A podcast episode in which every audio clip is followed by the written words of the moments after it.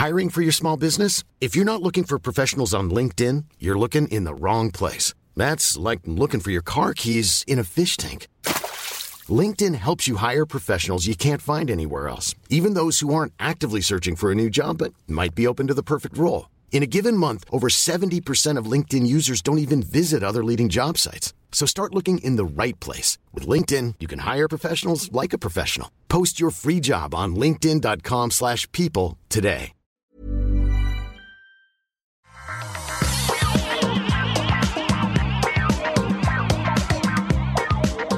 Bonjour à tous et bienvenue sur le Rendez-vous Tech, c'est l'épisode numéro 381, nous sommes en décembre 2020, je suis Patrick Béja et aujourd'hui on va vous parler des États-Unis qui se mettent véritablement à euh, euh, chercher des noises, je me date un peu en utilisant cette expression, à Facebook, il y a une action en justice du gouvernement américain qui pourrait aller quelque part, on va aussi parler de Disney ⁇ qui commence son inexorable montée des prix, les AirPods Max évidemment, Free Mobile qui complète l'offre de la 5G en France avec ses annonces d'aujourd'hui et tout un tas d'autres choses. C'est l'épisode, euh, c'est l'émission où on parle de la tech et on est là avec vous. On va vous résumer, vous simplifier tout ça et vous aider à comprendre tout ce qui se passe. Je dis on parce que je ne suis pas le seul. Je ne sais plus si j'ai dit mon nom. Je suis Patrick Béja, mais je suis accompagné de deux formidables connaisseurs de la chose technologique d'une part, Mélinda Davansoulas. Comment ça va, Mélinda? Est-ce que tu es en forme? Écoute, ça va très bien. Je suis toujours chez moi au chaud et je suis en forme. Eh, c'est pas mal quand même le confinement. Hein. On est tranquille à la maison, euh, on fait des podcasts avec les amis. Euh, moi, je trouve que ça n'a pas forcément que des mauvais côtés. Hein c'est pas mal, tu vois, surtout l'hiver. On est bien comme ça, ça fait une bonne raison de rester au chaud. Oui, exactement. On a également qui nous rejoint euh, de Suisse, j'allais dire de sa Suisse natale, mais je ne suis pas sûr que ça soit le cas. Euh, Benoît Curdi, l'instigateur de Niptech. Comment ça va, Benoît? Très très bien, oui, effectivement, Suisse natale, euh, très bien aussi, pas de soucis, et effectivement, vive le télétravail. je parlais avant qu'on lance l'enregistrement euh, de l'émission, je parlais, on parlait avec la chatroom. Bonjour d'ailleurs à la chatroom, salut à tous, merci d'être avec nous. Euh, de l'épisode 344 qu'on avait fait ensemble, on parlait de l'administration et de la confrontation entre les méthodes de travail du public et du privé, puisque tu travailles maintenant dans le public, et les avantages, les inconvénients, les, choses intéressantes qu'on avait pu noter. Ça m'a rappelé à quel point cet épisode était passionnant. Donc, euh, si vous aimez la, douce voix de Benoît, vous pouvez le retrouver dans l'épisode 344 du Rendez-vous Tech. Et en plus, vous apprendrez des choses intéressantes. Euh, je vais, avant qu'on se lance dans l'émission en propre, quand même remercier les auditeurs qui soutiennent l'émission, c'est la moindre des choses. Je vais remercier Piscovi, Jay, Paul Douage, Jérémy Dimino, Nicolas Belligan, Baligan, euh, Steck52, Frédéric André, Oswald Maskens, Yves Kampna, Kampmas, Gaël Schins et les producteurs de l'émission, Davidar Lancelot, Marie LDRI, Bruno S et Stéphane Loiret. Lioret, décidément, j'arrive pas à lire les noms aujourd'hui, toutes mes excuses, Stéphane Lioret. Euh, c'est les producteurs, les quatre derniers, qui on remercie tous les mois dans l'émission parce qu'ils sont tellement incroyables et merveilleux que euh, on est obligé de les remercier, de les remercier tous les mois. Merci à vous tous. Si vous êtes intéressés par l'idée de soutenir cette émission qui vous fait passer de bons moments, c'est sur patreon.com/slash le RDV Tech c'est compliqué de gérer tout en même temps, hein, entre Twitch, euh, les invités, les trucs euh, à, mentionner et les gens à remercier et les sujets à ne pas oublier. Ça fait beaucoup de choses, mais on va se ressaisir parce que c'est un sujet sérieux. J'imagine que ça vous a euh, complètement choqué, vous aussi, Benoît et Melinda.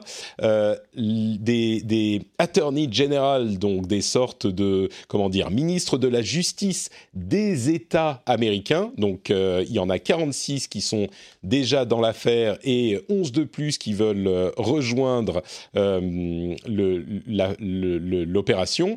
Ça fait plus que 51, ça. J'ai dû faire une erreur de calcul quelque part. En tout cas, une énorme partie. Je crois qu'en tout, c'est 46, c'est ça, parce que c'est en, gros, il y a presque la totalité des États américains plus la FTC, la Federal, Federal Trading Commission, qui est inclus dans ce procès un procès contre Facebook qui repose essentiellement sur l'idée qu'ils ont eu des pratiques anticoncurrentielles euh, et qu'ils ont soit euh, euh, nuit à des concurrents, soit copié leurs fonctionnalités en leur ah ça c'est le, discours de la commission fédérale américaine soit qu'ils ont copié des fonctionnalités euh, de, manière à les couler, soit carrément, et c'est le plus gros problème, euh, qu'ils ont racheté leurs concurrents potentiels, ce qui va à l'encontre d'une loi qui s'appelle le Sherman Act, euh, qui est vraiment, pour le coup, problématique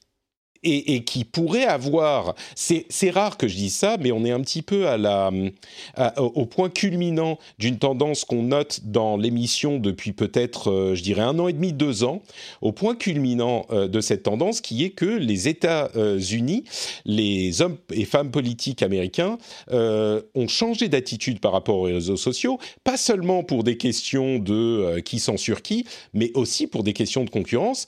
Et cette action juridique euh, pourrait véritablement mener quelque part. Euh, je ne sais pas si euh, vous, êtes du même avis que moi, tous les deux. Peut-être que je vais poser la question à Benoît.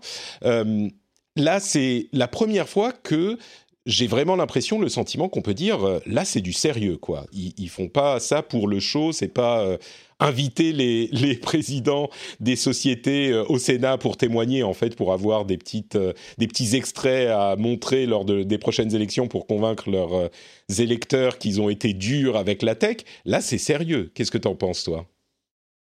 Non, effectivement, et voilà, on parle d'administration, donc ça m'a beaucoup réjoui comme, thème. ici, il faut voir effectivement, hein, ça vient de la Federal Trade Commission, et euh, ça fait environ 40 ans qu'on a quand même une doctrine euh, depuis les années Reagan qui est beaucoup plus restrictive en termes de droit de la concurrence euh, aux États-Unis, restrictive dans le sens pour l'administration, tu vois, déjà comme je, je, me mets du point de vue de l'administration, donc beaucoup plus favorable, disons, au monopole.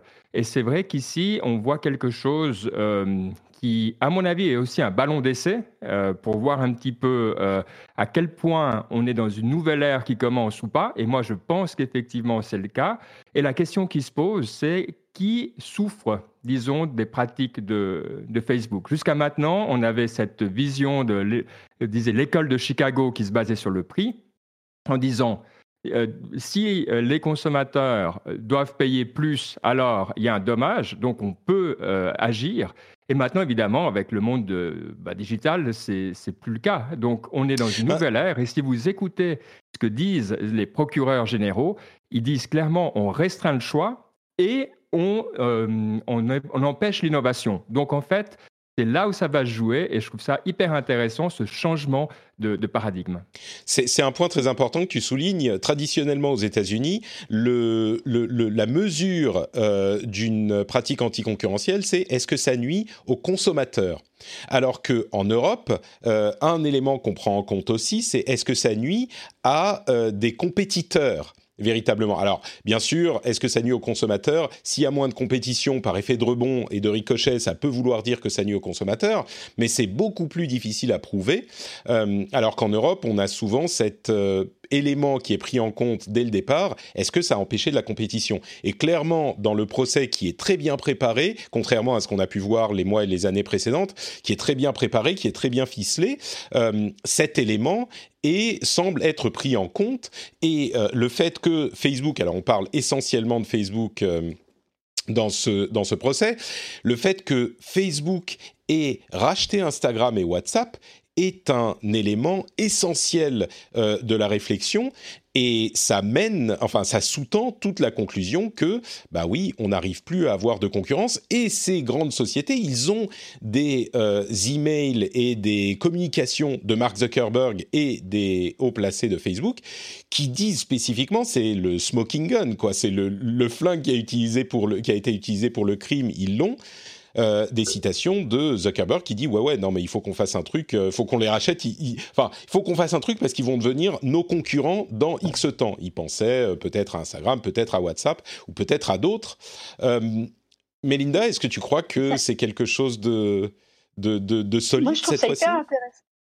alors, je trouve ça hyper intéressant parce que, tu vois, le, rachat d'Instagram ou de WhatsApp, donc là, qui ont été mis en avant, Facebook, ils ont racheté une soixantaine d'entreprises, en gros, mmh. depuis, enfin, de start-up depuis euh, ces dernières années. Instagram, ils l'ont racheté en 2012, WhatsApp en 2014, je crois, quelque chose comme ça. Donc, on a vu ça toutes ces années. C'est des choses qu'on se dit depuis des années.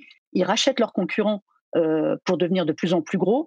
Ils rachètent, euh, ils copient. Enfin, moi, ce qui me fait marrer, c'est qu'on le fait aujourd'hui. Ils le font en 2020 de choses qu'on voit depuis allez, cinq ans, qui sont évidentes depuis cinq ans. Il y a quelque chose qui est intéressant dans ce que dit Benoît, c'est que aux États-Unis, la concurrence, euh, elle est surtout pointée du doigt quand elle porte préjudice économiquement, monétairement, financièrement. Mmh.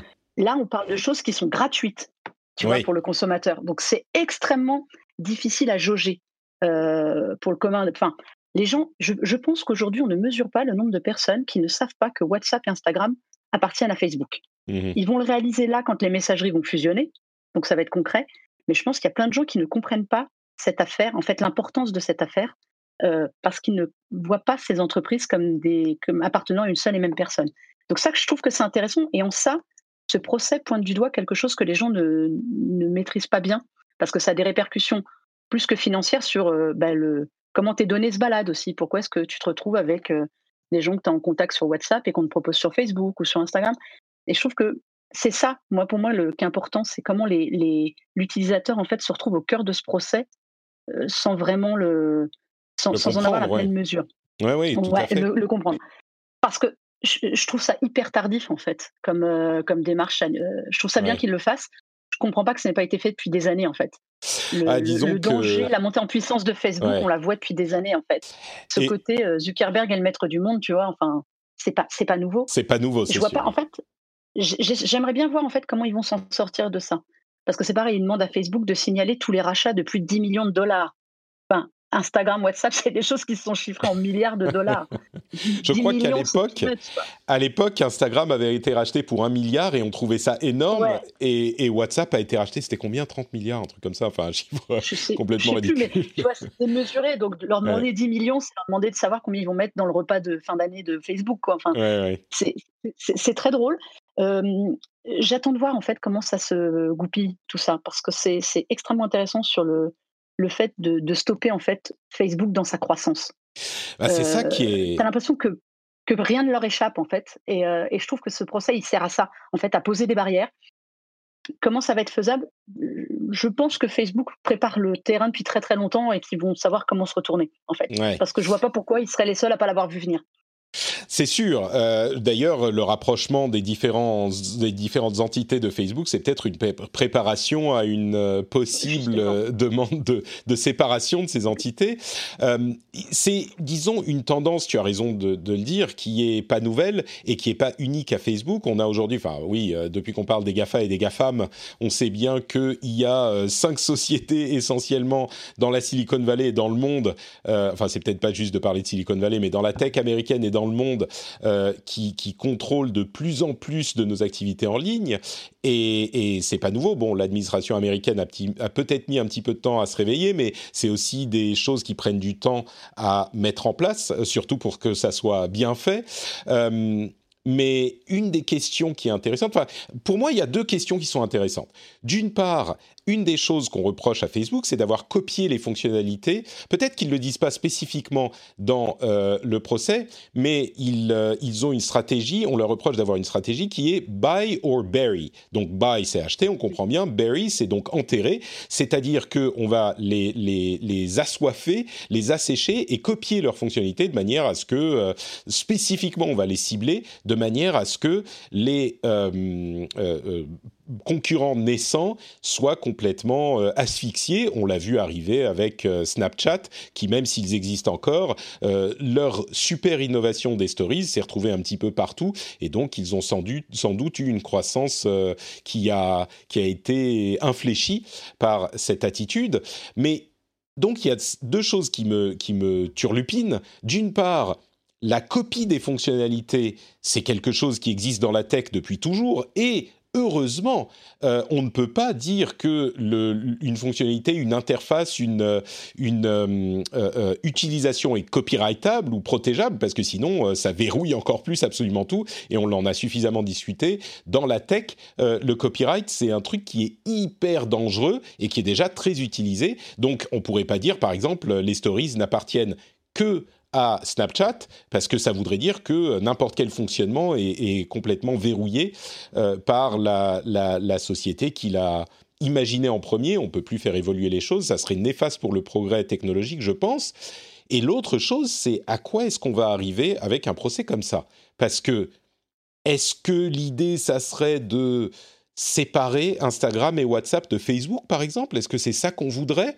Euh, est-ce que ça aurait un effet vraiment important? Est-ce que quelle serait l'issue souhaitable de ce procès? Je suis pas sûr de pouvoir donner une réponse, moi.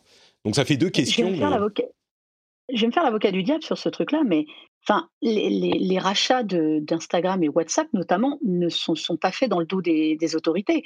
c'est des achats, des acquisitions qui ont été validées. Donc, comment est-ce que tu peux là-dessus je rejoins je comprends Facebook qui dit euh, la FTC elle nous a validé les acquisitions pourquoi est-ce qu'on devrait recommencer, repartir de zéro? Mmh. Tu vois, autant sur le, ce que tu dis, le copyright, il y a des choses là-dessus où ils sont attaquables, parce qu'en effet, ils ont volontairement copié des fonctionnalités pour tuer des, pour tuer des entreprises. Euh, autant sur les rachats, pourquoi tu mmh. leur demanderais aujourd'hui de se séparer d'Instagram et WhatsApp qu'ils ont racheté avec, je pense que, quoi disons que légalement, c'est marrant, j'écoutais euh, This Week in Tech euh, euh, hier et ils évoquaient cet élément et il se trouve que dans les accords donnés par la FTC au rachat et donc à la, enfin au, rachat, il y avait une petite ligne qui disait mais on se réserve le droit de revoir notre jugement. bon, c'est un petit peu, c'est un petit peu, mais la situation a changé. Tu vois, ça je comprends. oui, mais je veux dire la, la des messageries, ça je comprends tout à fait. Mais, mais, mais, même au-delà, la situation a changé. Donc, étant donné la situation aujourd'hui, il y a un problème de monopole et donc on n'évalue plus, on évalue plus les, les, les... Tu vois, c'est pas forcément se dire euh, on, on, va inverser la décision qu'on a prise il y a quelques années. C'est plutôt se dire bon bah maintenant il y a un vrai problème et il y a un problème de concurrence, donc on va prendre une nouvelle décision qui va être mm. ah oui on vous a dit que c'était ok, mais maintenant on va vous dire qu'il va falloir se séparer. Mais je suis même pas sûr que ça soit une bonne solution. Euh, mais ça, peut faire du sens. Et, je pense qu'il faut aussi regarder un petit peu en arrière. Hein. le, dernier gros, gros cas euh, de break-up qu'il y a eu, c'était ATT euh, dans les années 80. Mais même avant ça, je pense que l'idée, c'est de se dire, si on a assez de concurrents qui sont assez gros, ils vont devoir innover pour se différencier. Hmm. Et donc, ils vont être forcés finalement de, de, faire ce qui est bien pour, le, pour les consommateurs. Et, c'est ça l'idée. Effectivement, l'idée, alors c'est compliqué, hein. moi je suis d'accord que les séparer, pour les séparer, ça n'a pas de sens. Mais euh, il y a quand même une idée derrière qui n'est pas, pas tout à fait bête et qui peut fonctionner. En tout cas, euh, dans le passé, ça a fonctionné. Ce qu'on voit 20 ans après ou 30 ans après, c'est qu'on revient vers des monopoles. C'est une, sorte de, de cycle infini. Mais euh, moi, je pense oui, parce que, tu mentionnais, j'explique pour les gens qui connaissent pas, Benoît, pardon, mais euh, tu parlais de, de, de AT&T, euh, le vieux Mabel qui a fait des Baby Bells qui sont redevenus AT&T au final tous se sont. En fait, la société de téléphone américaine, AT&T, a été séparée en plein de petites sociétés de téléphone qui ont, qui se sont rachetées, rachetées, rachetées, et au final, on est revenu à la situation d'il y a, je sais plus combien de temps, 40 ans. Euh, aujourd'hui. Ouais, mais peut-être pour donner un exemple qui est parlant et qui, a souvent été commenté, en tout cas dans les milieux tech, c'est si euh, la FTC demain disait à, Google, eh bien maintenant on vous force à vous séparer, à Alphabet, pardon, on vous, on vous force à vous séparer de YouTube, euh, qu'est-ce que ferait YouTube? La première chose que ferait YouTube, c'est un moteur de recherche, parce mm. qu'ils doivent euh, donner accès. Ils en ont déjà euh, un un petit peu inclus, mais en gros, ça deviendrait directement un, concurrent de, Google. Donc, je pense que c'est ça l'idée. On, peut voir ça dans, dans, plein de secteurs, et, c'est toujours aussi intéressant de voir que ça dépend le type d'intégration qu'on a. Hein. Si on forçait AWS à être séparé d'Amazon, ça serait un autre cas, parce qu'ils sont dans d'autres segments. Mm. Euh, au niveau de la chaîne de valeur. Mais là, euh, les trois seraient exactement dans les mêmes, ils, se battraient pour les mêmes utilisateurs. Donc là, vraiment, moi, je, suis tu quand crois qu'il y aurait un euh, bénéfice. Curieux et je pense que ça peut tout à fait arriver et que ça va prendre des années. Ouais. ouais. Ah, c'est vrai qu'ils sont, ouais, ils sont concurrents, euh, les trois sont concurrents. C'est vrai que tu te demandes même pourquoi est-ce que Facebook a besoin de tout ça, si ce n'est pour tuer la concurrence. C'est vrai que c'est l'exemple même de tuer la concurrence en la rachetant. Ouais, Parce que Google, comme tu dis, Google et YouTube, euh, ils sont complémentaires, au moins. Mm. Ils ont cet avantage-là. Bah, oui, mais c'est deux moteurs de recherche et je pense que si on mm. les séparait, les deux devraient répliquer euh, ce que fait l'autre et donc peut-être qu'il y aura un petit peu de concurrence mm. forcée là. Euh, il y a un autre élément qui est intéressant à noter aussi, qui est que euh, on a vu l'action contre Microsoft aux États-Unis aussi il y a une vingtaine, trentaine d'années, et ça n'a pas eu de résultats concrets, mais par contre ce que ça a fait, euh, ce que disent les gens qui ont suivi la chose de près aux États-Unis, c'est que ça a donné des sueurs froides dans le dos des responsables américains de Microsoft et notamment Bill Gates. Alors je suis pas sûr que euh, les, les responsables des GAFAM aujourd'hui aient autant d'effets sur leur psyché quand ils sont convoqués au, au, Sénat. En même temps, ils l'ont tellement fait que maintenant, euh, ça, ça, ils commencent à être habitués, ils y vont comme à la piscine. Mais, euh, mais ça, rien que le fait d'avoir une histoire comme ça qui se produit, peut-être que ça peut leur faire réfléchir à deux fois avant de racheter un prochain concurrent ou de faire un truc similaire pour le futur. Un dernier truc, et puis on va avancer, il y a des gens qui vont dire Ah, mais regardez, il y a TikTok qui a réussi, donc ça veut dire que c'est possible. C'est vrai, TikTok, ils sont un petit peu sortis de nulle part, c'est le contre-exemple parfait du fait que bah, la concurrence peut quand même s'exercer, mais c'est quand même aussi une exception incroyable. C'est l'exemple euh, qu'on peut donner dans les réseaux sociaux d'un truc qui a marché euh, dans, dans ces, je sais pas, euh, cinq dernières années au moins, et peut-être plus. Et puis, je pense qu'il y a quand même beaucoup moins d'innovation et de mm. sociétés euh, qui, réussissent énormément. C'est, je vais être gentil, ces cinq dernières années, on pourrait dire ces dix dernières années, euh, que, les cinq précédentes. Donc, je pense bah, que l'exemple de TikTok. Euh, ils sont basés sur Musicali, hein. c'est le rachat de Musicali qui les a beaucoup portés aussi. complètement. ils, ont été malins. Ils ont été extrêmement malins. Ils ne sont pas allés chercher 50 trucs, ils sont allés chercher l'appli qu'il leur fallait, qui marchait, qui fonctionnait sur le même, euh, dans le même esprit que le, leur.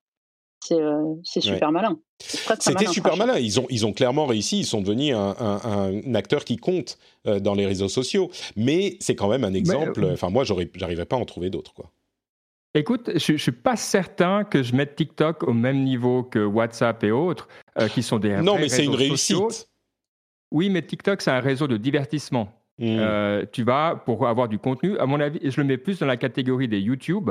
Tu vois, tu vas pas avec des amis sur YouTube. Enfin, tu pourrais, ils aimeraient, mais tu le fais pas. Mm. Sur TikTok, la même chose. Tu vas pas pour rencontrer, pour discuter avec tes amis. Donc, à mon avis, là, il faut, il faut séparer les catégories. Je comprends pourquoi Facebook aimerait euh, qu'on utilise TikTok comme exemple, mais à mon avis, euh, c'est pas, tout à fait comparable. D'accord. Bon, bah écoutez, on va suivre ça sur les années à venir. C'est vraiment un moment important, euh, un point d'inflexion pour euh, la manière dont on considère les réseaux sociaux, euh, enfin les réseaux sociaux, les géants de la, tech et en particulier aux États-Unis. Donc on suivra ça. en parlant de géants de la tech, je ne sais pas si vous avez vu, mais Apple euh, aurait tué une série sur euh, le sort de Gawker Media, euh, une série qui s'appelait Scrapper, qui va peut-être être produite ailleurs, mais c'est marrant parce que Gawker c'était un groupe média américain basé sur le web et ils avaient fait plusieurs choses qui n'avaient pas plu à Apple par différentes de leurs différents sites qu'ils possédaient. Et notamment ils avaient ah bah bon, mes articles du New York Times sont, finis. Notamment ils avaient ils avaient mentionné euh, que Tim Cook était euh, gay il y a bien longtemps, plus de dix ans, avant que ça ne soit vraiment vraiment officiel. Et ils avaient surtout été dans l'affaire de l'iPhone 4 volé, qui avait mmh. été qui avait hérissé Steve Jobs et les, les, les gens d'Apple.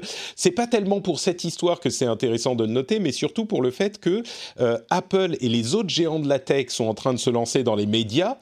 Et du coup, ils ont encore euh, un contrôle sur une chose de plus, qui est le type de euh, divertissement télévisé auquel on va avoir accès. Alors c'est peut-être marginal, tous ne vont pas gérer les choses de la même manière, mais c'est quand même à mettre sur le radar, je pense, c'est intéressant à noter. Quoi.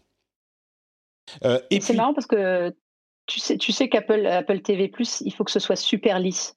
Les programmes, les programmes originaux sont extrêmement lisses. Alors, ils ont donné une raison à l'annulation ou pas de ce projet? Parce que moi, je l'ai, lu en diagonale, cette histoire, je l'ai su, parce que je connaissais non, pas. Non, c'était pas. C'est, que. Euh, alors, Gawker, c'était, Gizmodo, hein, notamment, et puis il y a Valewag, je crois, chez Gawker. C'était un petit peu. Euh, toute la vérité est bonne à dire, tu vois. Ils, s'embarrassaient mmh, assez peu de, de, d'éthique journalistique. Pas, c'est pas vrai, ils, étaient des, ils avaient quand même une certaine éthique journalistique, mais ils, ne s'embarrassaient pas de savoir si euh, la chose qu'ils allaient dire allait euh, faire du mal à une personne, une société. Euh, c'était un petit peu sur cet esprit c'est une rumeur, hein. on n'a pas clairement une, une, annonce de quoi que ce soit, euh, mais il semblerait que Tim Cook ne savait pas que Apple TV Plus était en train de produire, euh, enfin était en deal avec une société de production pour acheter ce truc-là.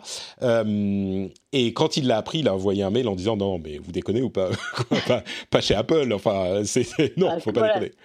Connaissant Apple, ça me paraît extrêmement crédible cette histoire qu'il ne laisse pas une série, il laisse pas une série qui leur aurait porté préjudice chez eux, ça ne m'étonne pas du tout. C'est ça, parce que tu peux pas faire une série sur Gawker, même sans les nommer, sans parler de cet événement. Euh, oh, peut-être pas l'histoire de Tim Cook euh, homosexuel, mais l'iPhone 4. Voilà, tu dois. Ils vont devoir faire euh, le, le je sais pas, le téléphone poire 2, tu vois, et puis il y a exactement la même chose. Ça aurait été bizarre de le voir sur Apple TV+, je peux le comprendre. Mais pour parler des géants de la tech, Disney a monté le prix de Disney Plus, plus Disney Plus, euh, d'un dollar. Je pense que c'est la même chose en Europe. Euh, dès mars 2021, le prix sera un petit peu augmenté. Ça va, il y aura un délai si vous êtes euh, déjà abonné. C'est la marche inexorable de Disney Plus qui, euh, au fur et à mesure qu'il rajoute du contenu, va monter ses prix. C'est pas forcément euh, une grosse grosse surprise, surtout que euh, Netflix est maintenant au double du prix de Disney Plus pour certains forfaits. C'est une occasion de le dire et aussi de mentionner le fait que je ne sais pas si vous avez vu les séries qui arrivent sur Disney+, mais il y a genre 4 séries Star Wars, 4 séries, 5 séries Marvel, enfin c'est le, bonheur total 2021, ça va être génial. Mais bon, ça c'est peut-être pas ah. hyper tech, donc je le mentionne comme ça. 8,99 hein, c'est en France, je voulais dire. Enfin en France, pour, euh, je crois que c'est même en Europe, c'est 8,99. C'est déjà 8,99 ce sera, ce sera 8, ça va passer à 8,99. Mais ils te promettent qu'ils mmh. t'annoncent, enfin, tu as une chaîne pour adultes, hein, tu as un Disney adulte qui arrive, tu as la version internationale du LU hein, qui arrive. Euh, Tout à fait. Tout à fait, oui. Adulte, euh, adulte, euh, d'accord. On s'entend. ok. adulte, c'est pour ça que j'ai précisé. Alors, ça s'appelle Star, si je ne me trompe pas. C'est ça. c'est en gros la déclinaison un peu ULU qui manque quand même chez nous. avec certains programmes. Et en effet, ils ont annoncé ça euh, en même temps que euh, une, une, pelletée de nouvelles séries, de déclinaisons de, dans tous les sens de Star Wars et compagnie. Euh, eux, ils ont bien compris dans quel nouveau monde on vivait. Soyons clairs. Disney, je mmh. pense que ce sont les plus malins de l'année sur le streaming. ils ont été certes ralentis au, démarrage en Europe, avec le, enfin, en France notamment avec le confinement, mais alors ils ont complètement tout compris, basculé leur programme, ils font rager les salles de cinéma et basculer leurs films sur leur euh, service. C'est malin. Alors attention, c'est Warner Bros qui fait ça aux États-Unis en 2021. Hein. Aussi, voilà. Disney, ils avaient testé avec Mulan, ouais. Mm. Voilà, et le film de Noël, La Soul, qui devait sortir au cinéma, arrive sur Disney+. Ils ont, ils, ont lancé aussi une, des fonctionnalités, ils testent des choses euh, avec en tête que les gens sont chez eux, donc ont du temps à, à meubler. Mmh. Et, c'est malin, quoi. Enfin, c'est extrêmement malin. c'est sûr que. Mais ça augmente. Ça augmente les tarifs. Bah, disons que les tarifs, les tarifs étaient quand même très très bas euh, au lancement, et c'est normal parce qu'il y avait très très peu de contenu. Donc euh, c'était un petit peu un mal pour un bien. Mais euh, maintenant que les contenus vont arriver, on peut imaginer. Et c'est pas la dernière hausse de tarifs. Hein. C'est clair que je pense que d'ici deux ans, il va y en avoir une autre. Et quand on aura toutes les séries dont on ne peut plus se passer. Et j'en entends qui rigolent dans le fond en se disant ah c'est bon euh, les super-héros, machin, euh, Star Wars, on en a marre. Mais si c'est pas pour vous, ok. Mais je peux vous dire que chaque vendredi, avec un nouvel épisode du Mandalorian, euh, c'est un petit peu la fête dans les cercles de, fans. Donc c'est exactement ce qu'ils veulent. Ils vous, c'est la, la, la, chaîne, enfin le service de streaming pour les enfants et pour les fans de ces univers euh, qui en demandent quoi qu'il arrive, euh, qui en demandent plus. Et s'ils réussissent à faire une aussi bonne qualité que euh, ce qu'ils ont fait avec cette, cette série Mandalorian, je pense qu'ils vont connaître un certain succès, on va dire. Mais tu vois, tu, vois ce que tu dis, excuse-moi, ce que tu dis, c'est exactement ça. C'est-à-dire que c'est un service qui était destiné initialement euh, aux enfants, parce qu'il y avait tout, on dit les enfants, parce qu'il y avait tous les Disney, les familles. Et je pense que là, euh, ce qu'ils veulent proposer, c'est justement parce qu'ils ont compris qu'ils ne peuvent pas se cantonner aux enfants mmh. et aux familles. Il leur faut un public, euh, il, faut, il leur faut le public du Mandalorian, mais sur le long terme. Et je pense que, alors, ce qui est lié à l'augmentation, le changement d'offre, c'est aussi pour répondre à ça. Parce que tu ne peux pas, une fois que tu t'es refait toutes les princesses, toutes les Disney princesses, les séries, les choses comme ça, le Mandalorian, tu fais quoi? Tu coupes ton abonnement derrière? Ah bah bien sûr, ils veulent, pas, l'éviter. Évidemment. ils ont besoin des programmes du LU, des programmes. Alors eux, ils annoncent des programmes interdits au moins de 18 ans. À la sauce Disney, j'attends quand même de voir ouais. à quoi ça ressemble. et tu auras un code PIN pour protéger l'accès et tout, c'est prévu. Ouais, c'est ça. Mais il y a des mais non, mais, tu vois. Mais tout ça, on n'en a pas besoin. Il y a WandaVision le 15 janvier, il y a, il y a euh, euh, euh, Falcon and Winter Soldier en mars. Euh, tu vois, c'est juste ça dont on a besoin. Le reste, on s'en fout. Mais, c'est ça. Mais eux, ils veulent te proposer ça plus longtemps. Bien sûr, tu restes plus longtemps. Évidemment. Je plaisante. Vous, vous, avez, vous avez quoi? Alors, vous êtes abonné à quoi? Parce que la question, effectivement, ah bah, c'est euh, on n'a que 24 heures par jour. Donc, euh, est-ce que vous avez Netflix et Apple et, et, Disney et tout ou vous avez fait un choix? Moi, j'ai que Netflix de manière très réticente, hein, je dois dire. mais voilà. et vous? Bah moi, euh, ouais, bah moi j'ai tout, je suis comme Mélinda. Mais tu sais, le truc, c'est qu'il y a toujours. Hein. Ils, sont bons. Ils sont bons parce qu'il y a, il y a toujours une série euh, que tu as envie de voir sur l'un des services. Tu sais, c'est. Et il y a deux choses. D'une part, il y a ça, et d'autre part, le fait que, mine de rien, euh, j'ai tout, mais tout, ça veut dire Netflix. Je crois que j'ai plus Apple TV+, mais peut-être que je l'ai encore. Il y a le truc, tu l'as un an gratuit avec ton nouvel iPhone, donc ça va. Ouais, c'est ça. c'est pour ça que je l'ai aussi. C'est ça. Il y a HBO Max, il y a euh, Amazon Prime qui est, enfin Amazon Vidéo qui est avec Prime, euh, et puis Disney+. Si on les met tous ensemble, l'argent que je sors, c'est quoi? C'est peut-être 30 euros par mois. Euh, alors c'est pas rien, mais souvenez-vous que moi je suis assez vieux pour euh, avoir payé le câble quelque chose comme je sais plus 80 euros par mois avec 12 000 chaînes dont je me foutais. Euh, là c'est beaucoup moins, je peux arrêter quand je veux. si un jour il y a un service qui me plaît plus ou qui m'intéresse plus, bah je le coupe direct. Prime Video arrive avec le Prime que j'ai encore, je sais pas pourquoi parce que je suis pas en France, mais parce qu'il y a tous ces petits bonus en plus. Donc c'est, je, je sais qu'on dit on a, on a encore une fois, je me date avec ces choses-là, mais on dit ah tout coûte cher, il faut payer euh, Disney Plus et Netflix et euh, Xbox Live et euh, Spotify et machin. Les enfants qu'on achetait un CD à la Fnac avant ces services, ça coûtait 20 euros le CD. Le CD. Là, on arrive au point où tu vas nous raconter l'histoire de l'orange que tu recevais à Noël. Hein, ça non, mais c'est tellement vrai. C'est tellement vrai ce que tu dis. Bah, moi, je me souviens de l'époque où je payais Canal Sat et Canal, ça me coûtait une fortune. J'ai payé Canal euh, l'abonnement à 40 euros quasiment par mois, euh, alors que je regardais. il a dû se passer presque un an sans que je regarde quoi que ce soit. Enfin, c'est vrai que, mais si je fais le total de ce que je paye, oui, je vais avoir peur comme service tous les mois. Mais comme tu dis, Amazon euh, Prime Video, j'ai Amazon Prime, c'est inclus dedans. Apple TV j'ai euh, les un an, un an et demi offert.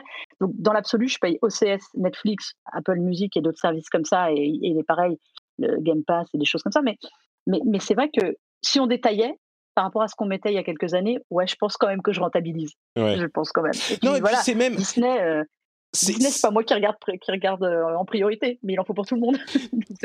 bah, bon, moi, moi, je vais, je vais m'y mettre là l'année prochaine, mais, mais le truc, c'est que tu sais, au-delà même de la question du prix et qu'est-ce qu'on paye et qu'est-ce qu'on paye pas, il y a une forme de euh, le fantasme de, la, la, bibliothèque céleste. Tu sais, des débuts du net. Mm. C'était l'idée que on est chez soi et on a accès à toute la connaissance du monde et tout le divertissement du monde et tout. Je paye aussi euh, des services d'abonnement aux comics, par exemple. Euh, je, je m'en sers pas énormément, mais peut-être que c'est un truc de vieux. Le, fait que je puisse à tout moment décider de euh, d'allumer, de lancer une app et d'avoir accès à soit toutes les séries de la Terre, soit tous les. Je, paye aussi euh, un abonnement à Audible, tous les livres en audio euh, de la Terre, tous les les, les enfin l'abonnement c'est un livre par mois, mais sur le principe je peux avoir accès à à peu près tout. Alors c'est pas les fantasmes qu'on avait à l'époque de euh, qui étaient naïfs euh, au début d'Internet où on se disait oh il y aura un abonnement pour avoir accès à tout. Ok, c'est pas tout à fait comme ça. Mais il y a quelque chose de puissant dans cette euh, réalisation d'un fantasme qui était vraiment, c'est l'orange de Noël, Benoît, tu as raison, mais il y a quand même un niveau d'inimaginable dans ce qu'on a à disposition aujourd'hui par rapport à il y a seulement 20 ans, qui est pour moi, c'est j'ai du mal à me dire ah ben non, je vais pas, euh, je vais pas vouloir. C'est peut-être une boulimie numérique, tu vois, mais euh, je sais pas. Le fait de me dire je peux avoir accès à n'importe quoi à n'importe quel moment, c'est tellement merveilleux que je, sais pas. J'ai vraiment l'impression, je sais pas. Je suis, je suis un enfant, tu sais, euh, après la, deuxième guerre mondiale, qui voit un livre, tu, tu sais, oh, la connaissance et ça lui, ça lui. sauf que là, c'est le Mandalorian avec bébé Yoda, quoi. mais non, mais c'est ça. Et, Benoît a raison, on a passé de temps dans une journée pour tout voir. Mmh, moi, je, le problème, c'est quand tu as tout ça, tu regardes tout, tu dis oh, je voudrais voir ça, ça, ça, jouer à ça. Jouer. Parce que moi, j'ai Apple Arcade aussi. Enfin, c'est une catastrophe. Bien sûr, oui. Euh, soyons, clairs, et les abonnements PS et machin, il n'y a pas assez d'heures. Et, finalement, on croule sous le, le, trop. En fait, on croule sous le trop et on ne se raisonne pas. Et c'est pas bien, mais on le fait quand même. Voilà, c'est la mauvaise conclusion de tout ça. Mais euh, oui, mais c'est génial d'avoir ça aussi. C'est génial d'avoir tout ça à dispo boudons pas notre plaisir, euh, c'est un, peu, c'est un peu, c'est un peu sympa quand même. Bon, euh, on va faire quoi? On va faire une toute petite pause pour vous parler du rendez-vous jeu. Non, pas du rendez-vous jeu. On va vous parler de, de patreon.com/slash rdv c'est l'endroit où vous pouvez aller soutenir le rendez-vous tech. C'est euh, un moyen hyper cool, hyper sympa, hyper simple de soutenir une émission que vous appréciez. Si on vous apporte quelque chose, si on vous fait passer un bon moment, si ça vous fait rigoler, si ça vous informe, eh ben ça vous apporte une certaine valeur. Si vous vous dites euh, quand l'émission arrive dans votre app de podcast le, le mardi soir ou le mercredi matin, vous dites cool. Euh, là, mon trajet dans les transports ou euh, mon ménage, eh ben, il va mieux se passer que le jour d'avant parce que j'ai une émission cool à écouter. Eh ben, ça vous apporte une certaine valeur. Peut-être que vous voudriez euh, que vous voudriez compenser cette valeur en donnant à votre tour une certaine valeur à son producteur. Et ça, ça veut dire bah, tout simplement des sous. Bien sûr, vous pouvez m'envoyer des mots doux sur Twitter ou ailleurs. Ça, ça me fait toujours plaisir. Mais vous pouvez aussi, si vous le souhaitez, devenir euh, contributeur du Rendez-vous Tech sur patreon.com slash rdvtech et vous avez plein de bonus super cool, j'en parle régulièrement, mais non seulement vous n'avez pas les pubs dans l'émission, non seulement vous avez des bonus, des contenus bonus avec des éditos et des choses comme ça, mais en plus de ça, vous avez euh, par exemple les time codes. Si vous voulez passer euh, d'un moment à un autre dans l'émission, euh, s'il y a un sujet qui vous intéresse pas trop, vous pouvez le faire avec le flux privé qui est disponible avec ces épisodes améliorés. Et évidemment, vous avez aussi la fierté de pouvoir soutenir l'émission, comme je le dis toujours. Le Kling Patrick, qui est une petite pointe de, de, culpabilité quand vous mettez les clés dans le bol en rentrant à la maison et que j'ai associé euh, tel un génie pavlovien euh, ce moment de votre journée à euh, un souvenir du fait que vous ne soutenez pas l'émission, eh ben ce moment pavlovien peut devenir plutôt un moment de fierté. Vous mettez la clé dans le bol et là, tout à coup, c'est oh, mais moi, je soutiens le rendez-vous tech. Je suis quelqu'un de formidable et donc je vous encourage à aller jeter un coup d'œil sur patreon.com/rdvtech. C'est le, lien est dans les notes de l'émission et c'est tout simplement le meilleur moyen pour soutenir l'émission au tarif que vous souhaitez euh, et vous pouvez payer en euros d'ailleurs. Donc euh, patreon.com slash rdvtech. On me dit dans la chatroom, Patrick, on t'aime. Je vous aime aussi tous et toutes.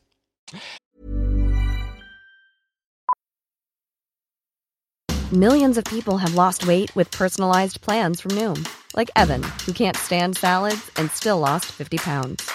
Salads, generally, for most people, are the easy button, right? For me, that wasn't an option. I never really was a salad guy. That's just not who I am. But Noom worked for me. Get your personalized plan today at Noom.com. Real Noom user compensated to provide their story. In four weeks, the typical Noom user can expect to lose one to two pounds per week. Individual results may vary. Hiring for your small business? If you're not looking for professionals on LinkedIn, you're looking in the wrong place. That's like looking for your car keys in a fish tank. LinkedIn helps you hire professionals you can't find anywhere else, even those who aren't actively searching for a new job but might be open to the perfect role. In a given month, over 70% of LinkedIn users don't even visit other leading job sites. So start looking in the right place. With LinkedIn, you can hire professionals like a professional. Post your free job on linkedin.com slash people today.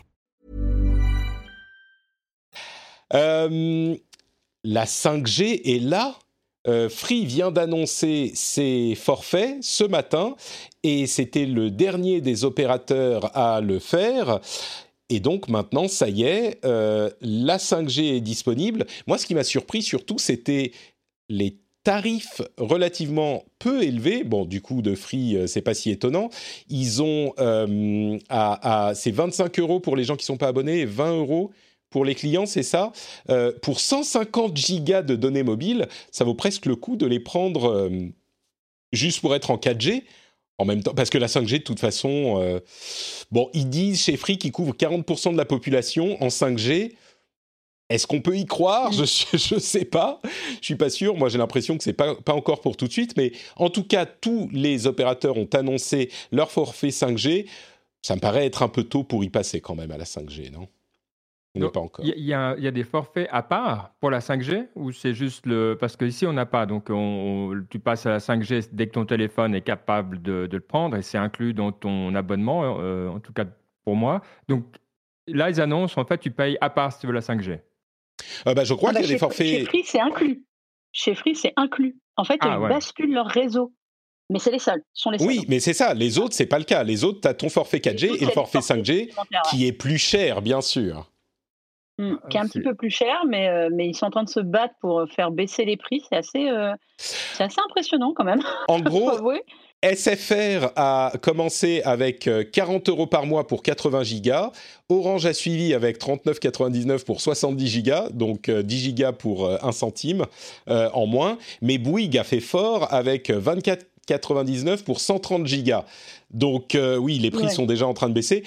Est-ce que ça vaut le coup si on consomme beaucoup? Parce que j'imagine que les forfaits 4G, j'ai plus suivi depuis un moment parce que en Finlande, c'est des forfaits illimités hein, pour euh, des sommes euh, raisonnables. Ouais. Euh, et ah, on me signale dans la chatroom que euh, c'est 40% hors de Paris.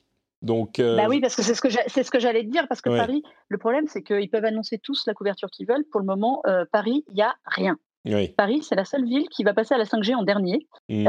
c'est la grande, seule grande ville qui va passer à la 5G en dernier, parce qu'ils sont en train de se battre euh, à la mairie et à coups d'arguments euh, dans tous les sens euh, pour ralentir au maximum. Donc, si vous êtes en dehors de Paris, il y a des endroits où vous avez plus de chances de capter la 5G que dans Paris même.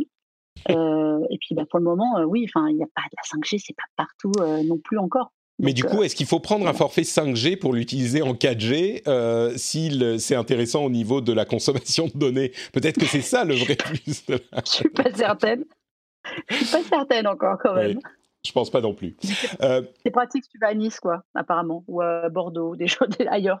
Maintenant qu'on peut bouger en France, tu sais, on peut l'utiliser, on peut aller tester la 5G oui, exactement, c'est ça. On peut, on voyer. C'est le moment, non? C'est le moment d'aller faire ça. C'est le moment d'aller tester la 5G ailleurs. les, les Niçois et les Bordelais sont contents. Euh, Apple a annoncé et sorti ses euh, AirPods Max, qui sont donc les euh, écouteurs, euh, comment dire, les écouteurs over the ear. Comment ça s'appelle en français? Ben, C'est des écouteurs classiques, hein, qui sont donc des gros Sur les écouteurs oreilles, ça fait pas. hein. au-dessus Ouais, des oreilles, Circumauriculaire, c'est pas très beau. circumauriculaires. Je Euh, crois que c'est ça le terme officiel. D'accord, ben voilà. Bon, des un casque audio, mais pas les petits, euh, les petits. euh, euh, enfin, c'est un sans fil, mais pas les intras. Euh, supra-auriculaires, me dit-on, me dit Vince dans les chatrooms. Ils sont particuliers. Euh, on peut pas les replier. Et on, a juste une sorte de petite, euh, comment dire, de petite manche dans laquelle on, met les écouteurs, la partie vraiment écouteurs, et ils ne s'éteignent que quand on referme cette petite partie, mais ils sont pas repliés. C'est comme un petit sac à main en fait euh, qu'on tient par euh, l'anse qu'on pose sur la tête. Et enfin, c'est un design qui est vraiment bizarre. En plus de ça, bon, ils ont plein de fonctionnalités sympas comme les appareils Apple, comme les AirPods, hein, comme on pouvait l'imaginer. Euh, mais ils sont à euh, combien C'est en France. Peut-être que je vais essayer d'aller sur apple.fr. pour- 129 euros. 629 euros. Euh, Voilà. ce, qui est, ce qui est Sans intéressant, c'est que Sans le fil. ce qui est intéressant, c'est que les, les écouteurs, les AirPods, les tout premiers, on pensait qu'ils étaient chers quand ils ont annoncé le prix, sauf que c'était le prix de ce type d'appareil à l'époque. Donc, c'était pas un prix qui était tellement élevé par rapport à la concurrence. Là, par contre, les, écouteurs supra-auriculaires euh, de la concurrence qui sont très bonne qualité et sans fil, ils sont 200 euh, euros de moins, quoi, voire un petit peu moins. C'est alors il y a des trucs marrants sur les AirPods. Il y a la, couronne euh, digitale comme sur l'Apple Watch, qui est sans doute un contrôle euh, parce que tous les trucs tactiles sur le côté des écouteurs, j'ai jamais aimé ça. Euh, il y a des les, petits coussinets qui se détachent, qui sont magnétiques. Alors ensuite, combien ça coûte pour les remplacer Mais bon, au moins ça c'est pas trop mal foutu. ils ont l'air relativement confortables, etc. Mais 630 euros euh, parce que ah, même un, un Beats, c'est quoi? Un bon, euh, c'est dans les, la moitié, c'est 300 euros. Ah bien. Ouais, mais Beats, Beats, euh, il y a des gens qui vont s'énerver si tu dis que c'est des bons écouteurs. mais, Non, mais, c'est ça, c'est leur. Après, alors ça, je suis bien d'accord, mais toi, c'est donc ils doublent vraiment le. Hmm. On est censé être sur un produit d'une autre qualité. Là, c'est plus avec les Sony, les Sony Milix ou le. Exactement. Ou, les Bose. Euh, euh, mais on, sait tous qu'ils viennent de poser la, future gamme de prix de tous ces casques, en fait. Hmm. Soyons clairs. Oui, c'est plus cher. Euh, j'ose espérer que le son est au même niveau que, les, que chez Sony ou chez Bose. parce que. Au moins au même niveau, oui, faut. Quand on se pose à 629 euros, on se positionne aller au même niveau, voire en deçà que des vrais casques filaires euh, IFI. De studio, tu veux dire De studio ou qu'on utiliserait chez soi pour enfin, les vrais amateurs de, de son. Là, il faut rappeler quand même que le casque est fourni, c'est-à-dire que c'est un sans fil ultime. Il n'y a absolument pas de, de, fil et de, avec un raccord jack dans le dans hmm. l'emballage. C'est en plus, c'est 35, 40 euros, je crois, 39 euros en plus. Si tu veux le euh, fil, c'est un. J'ai même pas vu, c'est un. C'est un, c'est un, light, hein. c'est un Lightning ou euh? C'est un Lightning. C'est un Lightning. Euh, mais t'as pas de port jack. pour la charge. Voilà, mais tu n'as pas de port jack. Et euh, eux te vendent un Lightning jack si vraiment tu veux le, rendre filaire. Sinon, il n'est pas du tout prévu. C'est un wireless total. Donc ça déjà, ça positionne. Alors, les vrais amateurs de son vont hurler en te disant que le Bluetooth, ce n'est pas de la qualité IFI, c'est pas possible. Donc déjà là, il y aura un point à voir lors des phases de test. Nous, on l'a pas encore reçu, donc on peut pas, euh, on l'a pas encore testé. Euh, mais déjà là, la promesse haute fidélité Bluetooth, il faut voir. disons que c'est, ce type de casque, c'est ce qu'ils proposent. Les concurrents pour, pour cet euh, élément sont, sont à, la même enseigne. Mais après, moi, ce que je trouve intéressant, c'est le souci du détail qu'ils ont eu dessus. Mmh. c'est des trucs très très bêtes de, de confort. C'est là-dessus où je trouve que le design, il est ce qu'il est, on aime ou on n'aime pas. Ça, je pense qu'il faut le porter en plus pour vraiment s'en apercevoir. Mais euh, tu vois, il s'appelle pas AirPods pour rien. Déjà dans le, dans le fonctionnement, tu sens qu'ils ont vraiment chaque oreille est indépendante euh, sur l'écoute et sur l'usage. Moi, j'aime mmh. bien l'idée euh, des branches télescopiques individualisées vraiment parce que si, alors en ce moment c'est moins, on le fait moins, mais quand tu prends l'avion et que tu mets ce genre de casque, je pense qu'en plus c'est vraiment un circuit mais pas un supra. Hein. Je crois qu'il est censé t'englober vraiment totalement l'oreille et pas juste se poser dessus. D'accord. Euh, le problème, c'est la pression. C'est la vraie pression sur les oreilles. Mmh. C'est ça qui est désagréable au bout d'un moment. Eux, ils te promettent que elle va pouvoir s'adapter. Ça, c'est intéressant. Si c'est vrai, c'est un vrai point de confort que peu de casques ont. Euh, c'est des petites. En fait, ils ont joué vraiment sur les petits détails, je pense, plus que sur la qualité du son. Mmh. Euh, la couronne, j'attends de voir aussi l'usage, si c'est pratique ou pas. Moi, je sais que je suis pas une grande fan des, des contrôles tactiles en dessous, par exemple. Je trouve ça toujours mmh. galère quand ils sont en dessous. Au-dessus, on va voir. Mais voilà, il y, a un souci du détail. J'attends de voir vraiment ça pour comprendre en quoi ça justifie le prix qui est quand même délirant, notamment en euros. Quoi. Mmh. ouais, euh, on est d'accord. Moi, j'ai acheté euh, pour remplacer mon Quiet Comfort 15 euh, de l'époque, j'ai acheté un, un 700 euh, les, fans de, Bose connaîtront. Mm. Euh, c'est l'un des concurrents avec le Sony, on va dire, les deux qu'on mentionne le plus souvent. Et je l'ai payé, je sais plus, 350 euros. Ça m'a fait mal. tu vois, tu te dis déjà 350 pour un casque, c'est quand même très très cher. Mais évidemment, c'est pour le boulot. Il hein. faut que je connaisse ce genre de choses. C'est pour le travail. Mais mais 650, je sais. Enfin, je suis le premier à excuser les prix d'Apple et clairement, les gens ont le droit de payer ce qu'ils veulent pour ce qu'ils, pour ce qu'ils euh, décident d'acheter. Mais là, j'ai. Là, on est au-dessus. Ouais, c'est quand même. Et je, je, me demande si c'est pas parce qu'ils ont. Euh, eu connu un tel succès avec les AirPods et ils se sont dit merde, on aurait peut-être pu les vendre plus cher, les, les AirPods d'il y a deux ou trois ans.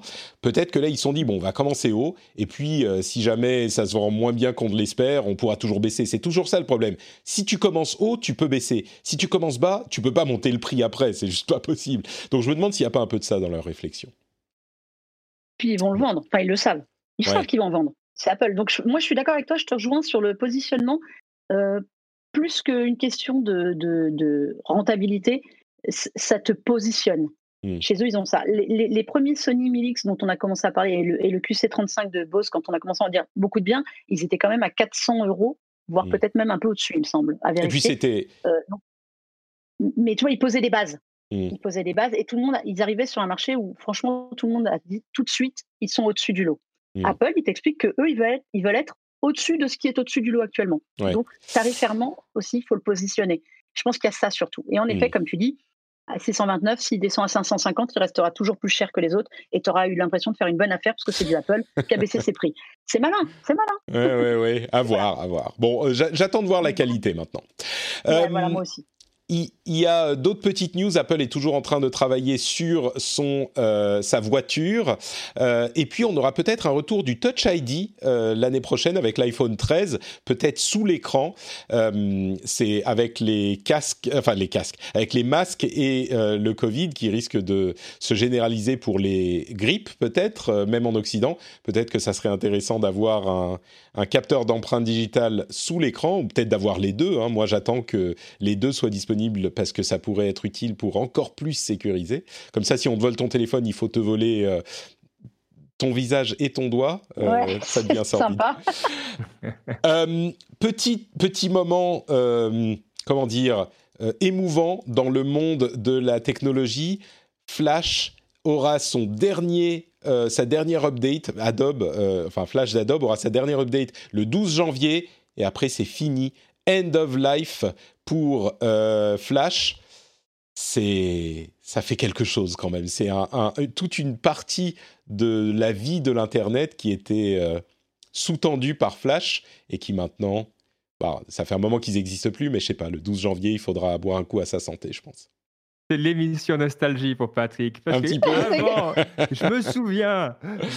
Bon, alors, je vais te proposer un truc qui se tourne vers l'avenir plutôt. Non seulement Reddit a ah. racheté euh, une application euh, de, de, concurrente de TikTok euh, qui s'appelle Dubsmash, qui est un, un, move intéressant pour Reddit, mais surtout, Twitter est en train de mettre en place des fonctionnalités hyper intéressantes pour s'insérer dans les autres réseaux sociaux par l'intermédiaire des stories. C'est-à-dire qu'on va bientôt pouvoir partager sur Snapchat, enfin on peut désormais partager sur Snapchat et bientôt sur Instagram des, des, tweets en stories. C'est-à-dire que on pourra euh, bah, sur une story Instagram euh, voir un tweet qui sera utilisé dans la story et taper dessus et puis se diriger vers le tweet lui-même dans l'application Twitter. Je trouve ça hyper malin. C'est peut-être euh, un, une indication sur une stratégie à venir de Twitter. Bon, vu comment ils ont géré les choses jusqu'à maintenant, j'ai peut-être l'impression que c'est juste un gars qui s'est dit oh ça pourrait être pratique de faire ça et ils l'ont fait et c'est juste une bonne idée. Mais euh, l'idée que Twitter s'insère dans les autres applications de réseau social, je trouve ça euh, assez malin quoi. C'est extrêmement malin. J'en ai discuté mmh. euh, avec eux juste avant qu'ils l'annoncent de mmh. euh, ce, truc-là, la Snapchat et donc futur Instagram. En fait, il se passe un truc assez marrant chez Twitter. Ils font pas de bruit, mais ils sont en train de poser des bases depuis quelques mois et de, d'avoir une stratégie extrêmement claire. Alors, ils ont eu déjà à lutter contre tous les problèmes qu'ils ont sans arrêt, puisque comme ils sont le réseau d'expression numéro un avec les, ses bons points et ses mauvais points, ils ont déjà un tri à faire là-dedans. Et en fait, ils se sont aperçus euh, je pense qu'il leur manque, il leur manque une, audience. Ils ont, ils ont quasiment toutes les catégories d'âge, sauf les plus jeunes mmh. aujourd'hui. Ils en ont, ils en ont très peu, mais ceux qu'ils ont sont assez actifs euh, intelligemment, j'ai envie de te dire. C'est pas, c'est pas négatif quand je dis ça, c'est que un, jeune de, de, 13, 14 ans, 12, allez, 13, 15 ans qui vient sur Twitter, il va aller ou partager des petites vidéos drôles, mais en fait, il est plus dans le partage que dans l'expression. Et en fait, ils se sont aperçus qu'il y avait beaucoup de captures d'écran de tweets qui étaient partagés sur Snapchat, mmh. qui étaient partagés sur Instagram. Et en fait, ils, font une réflexion dans le sens inverse, c'est-à-dire qu'ils vont permettre à des jeunes minoritaires actuellement sur Twitter de partager pour faire venir leurs amis. Et en fait, ils vont faire venir les audiences de, Snapchat et d'Instagram comme ça, en, ouvrant, en fait, en ouvrant leur réseau. Et ça, c'est drôle parce que toi, tout à l'heure, on parlait de Facebook qui avait racheté à gogo pour, euh, tuer euh, la concurrence. Eux, ils ne veulent pas la tuer. Même si là, ils ont sorti Fleet, qui était un espèce de story à Snapchat, pareil. C'est, pour, c'est aussi pour drainer cette audience-là, soyons mmh. clairs. Enfin, moi, j'ai fait deux Fleets, ça m'a fait rire, et puis j'ai arrêté. C'est, c'est pas là que j'ai envie d'en faire, quoi. Mais, mais c'est marrant, cette démarche qu'ils ont d'aller chercher, en fait, d'accepter la concurrence, de, de, de tenter parfois de copier, mais ils s'aperçoivent que c'est pas c'est pas leur réseau en fait, c'est pas ça. Mais tu vois, de s'ouvrir, je trouve que ça c'est intéressant, intéressant dans cette stratégie d'élargissement en fait, d'aller d'autoriser les gens euh, parce que évidemment quand tu vas cliquer sur ton tweet dans ta story euh, Instagram ou Snapchat, tu es rebasculé sur euh, Twitter et on t'explique comment bien t'inscrire pour aller aussi à ton tour faire des magnifiques stories. Faut pas, Snapchat, c'est une première étape. Je pense que c'est Instagram qui va être. Encore que les gens qui sont sur Instagram, est-ce qu'ils veulent aller sur Twitter? Je sais pas. Ben, en fait, tu sais que tu as énormément de comptes photos. C'est très intéressant. Il y a beaucoup de gens qui dupliquent, qui dupliquent en fait leur compte Instagram sur des comptes photos sur Twitter. De plus en mmh. plus, en fait, on voit ça. Et euh, ben, finalement, là, tu fais la liaison facilement. Et je pense ah. que je pense, je, je, pense qu'ils ont beaucoup plus de succès sur Instagram. Alors, ils vont pas chercher les jeunes sur Instagram, ils vont chercher les amateurs de photos pour moi. Oui, euh, possible. Clairement. Parce qu'ils ils sont très tournés vers l'image et la vidéo sur Twitter, de plus en plus. Ils laissent une très très grande place, ils font beaucoup d'améliorations sur la photo et la vidéo. Donc je pense que c'est ça qu'ils vont chercher sur Instagram. Mmh. Mais, euh, mais je trouve ça très malin comme move. Les deux moves sont extrêmement malins pour des raisons différentes. Euh, voilà, c'est. Je serais curieux de voir euh, s'il prolonge cette idée ailleurs. Mais Benoît, tu voulais ajouter quelque chose? Non, effectivement, je trouve super intéressant la, réflexion et effectivement, c'est malin et euh, ça fait partie des choses qu'on aimerait voir plus parce que c'est vrai que souvent on voit ces, on voit ces captures d'écran puis c'est pas l'expérience mmh. qu'on a, dont on a envie. Donc c'est très très bien. Mmh. Mmh. C'est les réseaux, hein. c'est le principe des réseaux. On, est, on est en plein dedans, le partage de réseaux. mais sur Instagram, je ne sais pas comment on pourra faire pour. Parce que on ne peut pas euh, cliquer sur, à moins qu'un compte euh, suffisamment, qui a suffisamment d'abonnés puisse le faire, mais on ne peut pas avoir un lien externe dans Instagram depuis un, sticker, je crois. Si, peut-être qu'on peut. J'avais l'impression. Ils le mettent sous forme ils vont le mettre sous, Snapchat et sous Instagram. Normalement, exact, ce sera exactement le même fonctionnement. Et donc, on peut avoir un euh, sticker qui t'emmène vers un site extérieur sur Instagram? En, fait, bah, c'est peut-être un partenariat. Ouais, c'est le sticker qui va te, te renvoyer vers, euh, comme sur Snap, quand dans ta story, tu cliques en fait. Oui, oui. Non, je comprends. je sais comment ça pourrait fonctionner. tu peux pas aller dessus. Ouais, non, non, mais je sais comment ça pourrait fonctionner, mais j'avais l'impression que euh, depuis les stories euh, Instagram, ils sont très restrictifs au niveau des liens externes sur Instagram. Et, j'avais l'impression qu'on, mais peut-être qu'il, peut-être que sous le, le, feu des procès multiples, Instagram se dit bon, ok, on, on va vous l'autoriser parce que c'est ça. Euh, quoi d'autre, quoi d'autre? Ah, il y a une histoire assez marrante euh, et un petit peu ridicule en même temps. C'est euh, cette histoire australienne. Vous savez que en Australie, il y a eu une loi qui a été votée ou qui est en cours de vote qui, qui imposerait à Google et Facebook de payer les sites de presse dont ils utilisent les titres pour euh, lier vers leurs articles. C'est le sujet dont on a parlé à de multiples reprises un petit peu partout en, France, en Europe et, parfois même ailleurs. En l'occurrence, euh, en Australie, la loi euh, avait été quasiment acceptée et il y a une concession. En gros, ce qu'ils disent, c'est pour Google News, il faut que Google paye les titres de presse pour utiliser leurs articles en lien dans Google News. Ce que dit Google depuis longtemps, c'est que euh, oui, vous êtes gentil, mais non, on utilise juste le titre, c'est juste un hyperlien, peut-être qu'on a un mini extrait, mais surtout on vous amène du trafic. C'est comme ça que les gens vous trouvent. Donc euh, nous, on pense que c'est une situation euh, un petit peu bénéfique, mutuelle, on va dire. Les titres de presse en Australie, visiblement, comme c'est le cas en France, n'étaient pas du tout convaincus. Mais il y a un petit changement qui est euh, arrivé sur la loi la semaine dernière, qui est quand même hyper intéressant, c'est que euh, la loi autorise maintenant le trafic envoyé à être considéré comme une partie du paiement que font les sites à ces euh, titres de presse. C'est quand même, alors je suis sûr qu'il y a des limites, que c'est une certaine partie seulement, etc. Mais enfin, c'est quand même d'une ironie suprême, c'est qu'on dit on veut que vous nous payiez, on veut de l'argent, on veut que vous nous payiez, et finalement, la somme qui va être reçue, en fait, c'est pas de l'argent, c'est le trafic qui était déjà envoyé depuis. C'est le trafic. c'est, ah, enfin bon, c'est quand même un peu ridicule, je trouve, mais. C'est drôle. Les, les sommes sont pas décidées encore. Hein. Il y aura un, comité qui va décider de combien il faut payer s'ils ne sont pas d'accord pour euh, être, euh, euh, enfin pour s'ils ne trouvent pas un accord, machin. Au final, peut-être que Google payera, mais je sais pas. Ça m'a fait rire ce développement. Un autre truc intéressant au niveau politique, c'est une volonté de l'Europe, enfin de 11 pays européens, 13 en tout en fait, euh, de développer l'industrie des semi-conducteurs en Europe avec euh, une part du package de, euh, de, pas de développement mais de, pour combattre la crise des 440-450 milli milliards d'euros qui va être développe. Euh, euh, non, c'était pas 450, je sais plus. En tout cas, l'Europe va euh, euh, euh allo allo alloquer? Comment on dit en français?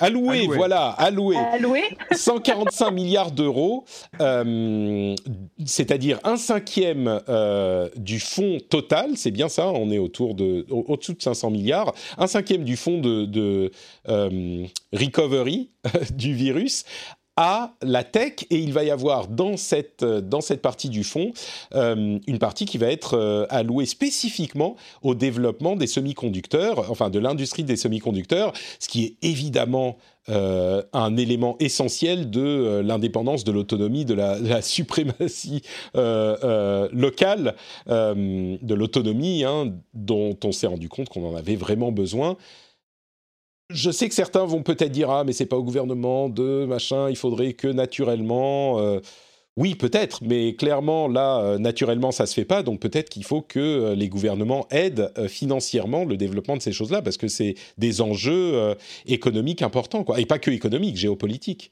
Donc moi, je trouve ça. Enfin, il faudra voir comment ça sera fait. Je suis sûr que je trouverai des choses à redire quand on verra les détails, mais je trouve ça quand même pas mal.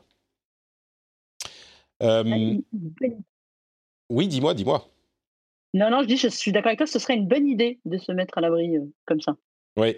Il bon, ensuite, il faudrait que, euh, il faudrait que ça se concrétise. Hein. C'est pas facile de développer une industrie de, de, de fonderie de semi-conducteurs, mais si on n'essaye pas, euh, c'est sûr qu'on n'y arrivera pas.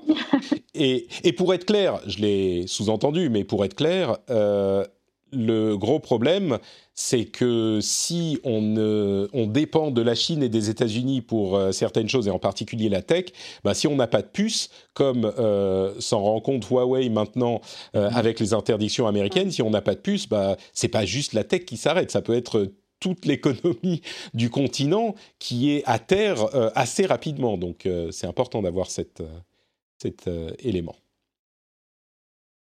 Euh, quoi d'autre? Est-ce que vous voulez qu'on parle un petit peu de, de, de Cyberpunk 2077 euh, oh. je, je, je, me doutais que... Le gros sujet de la semaine Je me doutais que ça Mais plairait, oui. Mélinda. Euh, Mais... Ah bah, donc, Cyberpunk, Cyberpunk 2077, c'est le gros jeu vidéo euh, qui est sorti la semaine dernière, qui est l'un des plus gros jeux de l'année et qui est sorti avec son lot de controverses. Euh, C'était un. Il y avait une quantité de bugs peut-être euh, supérieure même aux, quantités de bugs qu'on trouve dans les jeux qui sont déjà buggés. Et pourtant, c'est un jeu qui a été en développement pendant euh, 8 ans chez CD Projekt Red, qui est un gros développeur, ou peut-être qui monte les limites de euh, la taille de ses épaules, parce que c'était un projet qui, était peut-être un petit peu trop gros pour eux. Euh, c'était un inattendu, euh, un petit peu décevant, et en particulier sur les versions consoles, euh, les, premières consoles de la génération précédente, c'est-à-dire les PlayStation 4 et Xbox One de base, euh, la qualité du jeu est vraiment décevante.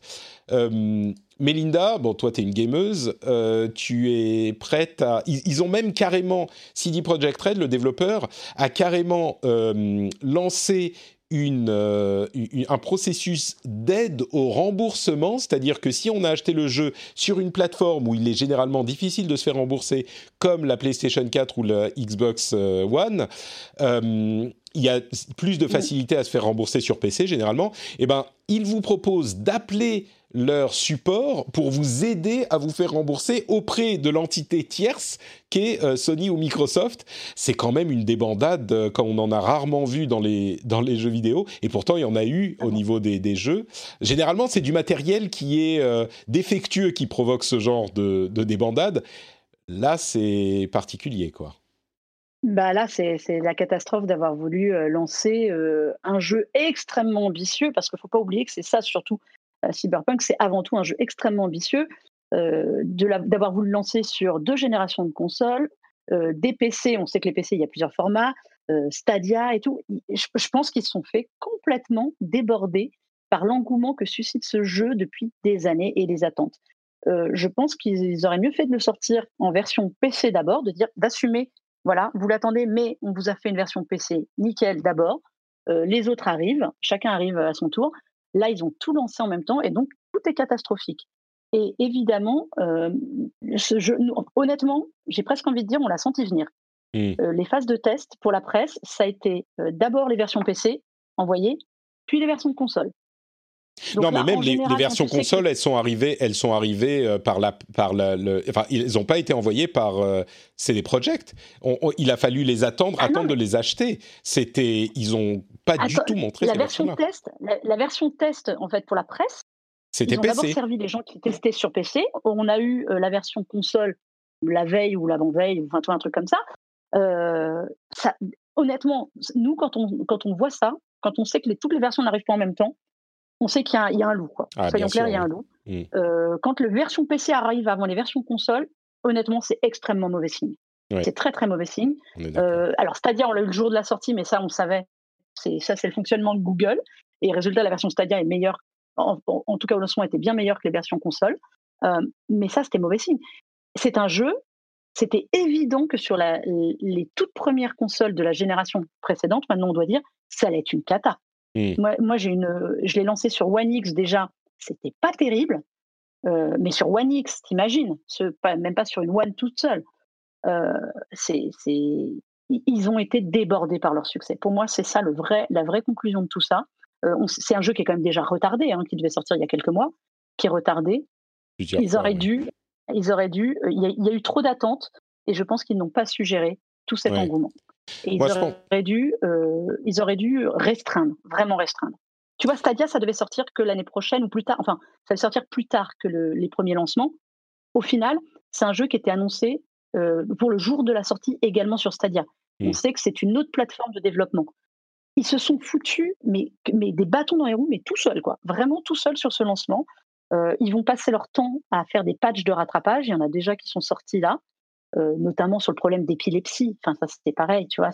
Oui, c'est des trucs qui devraient être. Mais c'est pour ça que je pense, c'est pour ça que je pense qu'ils ont eu vraiment les yeux plus gros que le ventre. Euh, ils n'avaient pas les épaules pour ça, malgré leur succès avec The Witcher 3. Alors, il y a quand même des gens qui apprécient le jeu. Hein. Je crois que moi, il est moi, de ouais, bah, voilà, tu, tu as un exemple. J'ai eu plein de gens parce qu'on en a parlé dans le rendez-vous jeu et euh, notre l'un de, de, nos co-animateurs Benoît était particulièrement monté. Il y a des gens qui me disent mais non, moi je l'aime bien. Il y a ceci cela. Ce qui est clair, c'est que évidemment, il y a des gens qui l'aiment bien, bah, Melinda, voilà, mais le lancement était euh, l'un des pires lancements de, de, l'histoire. Euh, et puis, il y avait une tolérance zéro. Il y avait une tolérance zéro sur ce jeu. Il le, il le savait, c'est ça en fait. Je pense que on a vu des, Assassin's Creed arriver. Euh, moi, je me souviens d'Unity, qui était une catastrophe. Il y avait quand même plus de 300 bugs au lancement euh, de, Assassin's Creed Unity. Ubisoft s'est fait taper sur les doigts. mais il n'y avait pas la même attente que sur, que sur Cyberpunk. Non, et puis même, c'était pas, un, c'était pas un aussi gros, euh, d'aussi gros bug. Là, on a quand même les versions de, de, base qui sont. Alors, par moment, ça passe, mais par moment, les textures mettent tellement de temps à se charger. Y a enfin bon. Bref, Oh, oh, tout ça pour dire que c'était, un événement qui était tellement gros. Si vous avez euh, une petite nièce qui vous demande, euh, bon déjà c'est un jeu qui est très mature, donc pas avant 18 ans, ça c'est clair. Non, ouais. Mais euh, si vous avez une petite nièce ou un petit neveu de, de, 18 ans qui vous demande Cyberpunk, demandez-lui, tu es sûr que tu veux Cyberpunk? Parce que j'ai entendu qu'il était pas en état. Alors à moins qu'elle ait, qu'elle ait un PC de guerre super puissant, et là ça tournera peut-être correctement, mais bon. Euh, ou alors une PS5 ou une Xbox Series X qui, qui, font tourner le jeu de la génération précédente plus ou moins correctement, on va mm. dire. Euh, bon, dernier truc que je voulais euh, mentionner avant de conclure l'émission, c'était le Amazon Halo. Est-ce que vous savez ce que c'est que le, le, Amazon Halo? H-A-L-O, pas A-2-L-O. C'est pas le drone? Non, pas du tout.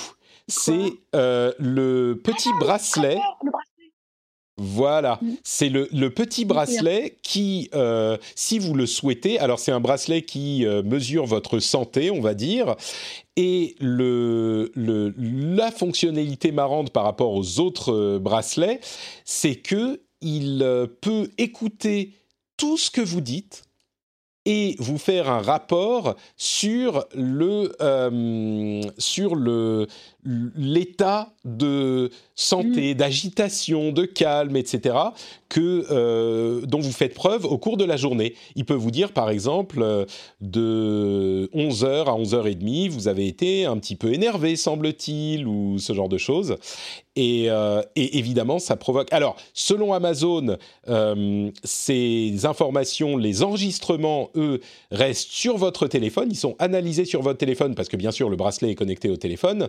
Euh, et ça reste sur le téléphone, mais les données en elles-mêmes, est-ce qu'elles sont ramenées sur, euh, chez Amazon? Est-ce que, enfin, et on a très peu d'informations là-dessus, et donc euh, les sénateurs américains, encore eux, commencent à s'intéresser à cette question également en se disant, mais est-ce que si c'est des données de santé, qu'est-ce que vous en faites? Enfin, c'est des données qui sont essentiellement pas essentiellement, mais qui sont aussi basés sur la voix, sur le rythme de parole, euh, sur les intonations, etc. Donc c'est encore une nouvelle catégorie par rapport à ce qu'on connaissait ailleurs. Quoi. C'est, je sais même pas si c'est ah, inquiétant, mais, Benoît, vas-y, on t'a. une start-up il y a, hum, il y a presque 5, euh, ouf, beaucoup d'années, allez, mais qui faisait exactement ça en fait.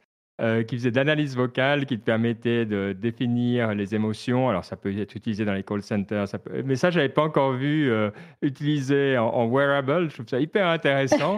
Et comme quoi, j'avais raison, 10 ans avant tout le monde. 10 ans trop tôt, Benoît Alors c'est toi qui vas commencer à nous parler des oranges de Noël, c'est ça? Exact. En même temps, on ne pouvait pas le faire sur ces espèces de bandes. On devait avoir une, chambre entière pour faire la puissance de calcul. Ah, mais bon, super intéressant et, et je vais voir, je pense que je vais l'acheter ce truc, ça m'intéresse. Ouais, écoute, euh, comme le dit la chatroom, Tony dans la chatroom, mais faut avoir confiance. Amazon, ils en ont rien à faire de nos données, ça va pas les intéresser, bien sûr. C'est clair. Ah non, mais moi je me souviens quand ils ont annoncé ça, j'ai trouvé, en fait, ça m'a vraiment posé un problème. Pourtant, je suis très gadget et tout, et je me dis que on sait à quel point Alexa écoute absolument tout. Je suis sûre que là, dans la pièce où je suis, j'ai du Alexa, euh, elle est en train de se faire un petit enregistrement de l'émission pour se faire un replay après. Mmh mais, elle, écoute, enfin, ça écoute absolument tout. Et en plus, cette appli-là, euh, Allo, Allo Band, euh, en plus te demande des photos de ton corps, de prendre des photos de ton corps pour les stocker, les analyser. Il saura absolument tout de vos pour émotions. Analyser, oui, pour analyser, pour voir le poids et l'évolution du poids, etc. Voilà, l'évolution et tout. En gros, mmh. il prend ta voix, ton corps, et là, tu dis, bon, derrière, il fait quoi? Il me, il me recrée euh, virtuellement? Et en fait, je ne sais pas pourquoi, c'est complètement idiot, mais en effet, je crois que j'aurais plus de facilité à donner ces infos-là à Apple, et avec la, garantie normalement que derrière, ça ne sort pas de mon téléphone, que à Alexa. Mais c'est c'est pas idiot, mais mais non, mais c'est pas idiot. C'est pas du tout idiot. C'est comme on le dit à chaque fois, une question de de, de, business model. D'où vient l'argent d'Apple C'est pour vendre des trucs. Euh, Amazon, bon, ils sont pas Google au niveau de l'exploitation des données ou Facebook, non, mais mais quand même. Et tu vois, je je trouve ce... en fait j'aime bien l'idée, mais il y a quelque chose qui m'inquiète encore Mmh. dans l'usage qui peut être fait de toutes ces informations qu'on va filer. Et je trouve que la voix, alors là, là pour le coup, à la voix, on, trouve, on touche à quelque chose d'extrêmement personnel. C'est ça, c'est quelque chose de euh, différent. Hein. C'est vraiment, ça analyse tes émotions dans ta voix. Ouais, c'est pas quantitatif en fait. T'es mmh. pas, euh, je sais pas, combien t'as mangé de, tes calories, des choses comme ça. C'est du quantitatif, ça peut être toi, ton voisin, n'importe. Ta voix, c'est vraiment personnel. Et, et, et, les photos pour ton physique, c'est à toi. Et là, je trouve que pour le coup, on touche vraiment à la personne. Et c'est là où je trouve qu'il faut vraiment des garde-fous. Mmh. Euh, je comprends tout à fait, euh, tu vois, qu'il y a des gens que ça inquiète, en fait. Ouais, je suis d'accord. Mmh. Eh bien, écoutez, c'est sur ces inquiétudes que nous allons conclure euh, l'émission, sur, sur, avec toujours plein de bonne humeur. Avant de se quitter, j'aimerais vous demander à tous les deux où on peut vous retrouver sur Internet. on va commencer par Mélinda, honneur aux dames. où es-tu sur Internet, eh dis-nous? Eh ben moi, je suis sur le site de Frandroid. Ça, vous pouvez nous retrouver tout le temps euh, pour toute l'actualité. Et sinon, sur Twitter, eh ben, c'est Melinda underscore DS. Donc underscore, c'est le, petit trait du bas, comme on dit.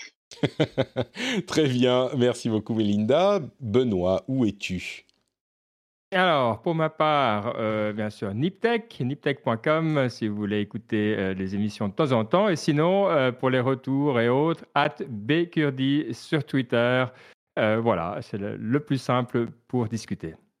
Super, bah, les liens vers vos comptes Twitter seront dans les notes de l'émission, bien sûr, tout comme le mien, Note Patrick. Sur notepatrick.com, vous retrouvez tous les liens, y compris le Discord, la chaîne YouTube, la chaîne euh, Twitch et bien sûr les liens vers euh, le Patreon, le Patreon du Rendez-vous Tech qui vous permet de le soutenir et qui vous permet de transformer votre subtil sentiment de culpabilité quand vous rentrez chez vous et que vous mettez les clés dans le bol, quand ça fait cling, vous dites Ah, cling Patrick! Je ne le soutiens pas encore, eh bien vous transformez ce sentiment en Cling Patrick quelle fierté de soutenir une émission d'une telle qualité. Ça vous fait sourire, mais je suis en train de, de m'immiscer discrètement dans votre cerveau et euh, à un moment, ça finira par faire un déclic et vous direz, ah bon, bah peut-être que je vais aller voir sur patreon.com slash rdvtech. On remercie en tout cas tous ceux qui le font déjà. C'est tout pour cet épisode. On vous fait de grosses bises et on se retrouve dans une semaine pour euh, le dernier épisode avant Noël. Que va-t-il se passer? Rejoignez-nous à ce moment pour le savoir. Ciao à tous.